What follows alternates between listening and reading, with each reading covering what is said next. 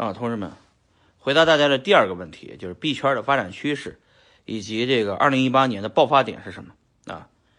呃，这个问题回答起来其实也不难啊。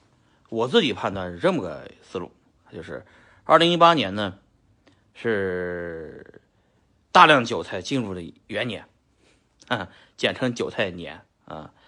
为什么呢？这个大量媒体这么。一天不不停的报道啊，不停的宣传，会带来无数的人的关注。因为这个东西，呃，跟政策永远是反着来的。但是币价呢，永远是正着上涨的。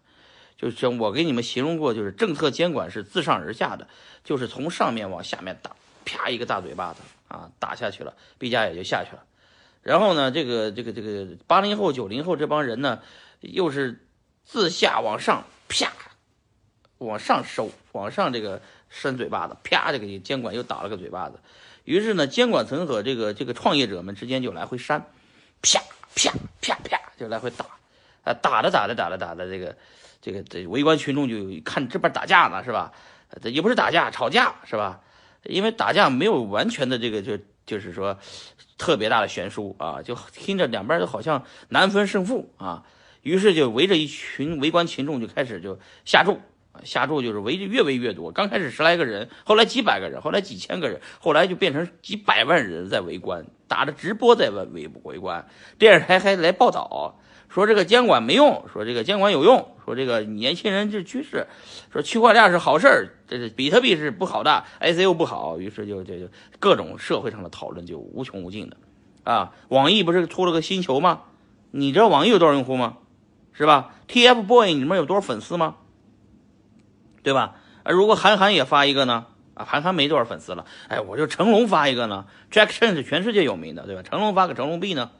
你知道会怎么办呢？啊，根本就不好说。唱片公司那些著名的唱片，这这这这个歌手们，把这个自己的这这写作的东西都不经过四大唱片公司，通过自己的渠道发自己代币发出来呢？对吧？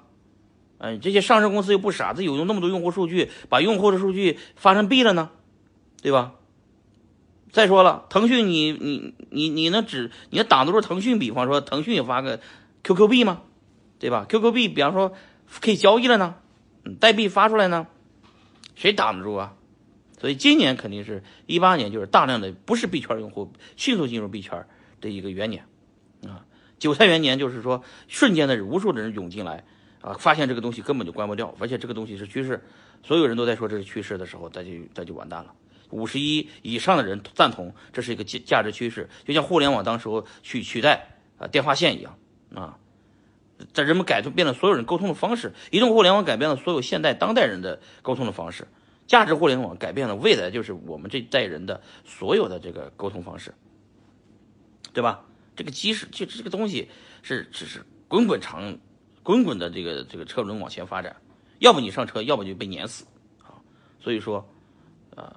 突破口是什么呢？突破口就是几个大的互联网公司，厚着脸皮的，不怕监管的，也不怕请喝茶的，不怕被约谈的，就把自己的产品给区块链化了，也不发币，就发去就就发，就就反正他妈的牛逼，就是就是像像网易这种的牛逼的，发了个星球的这个代币黑钻是吧？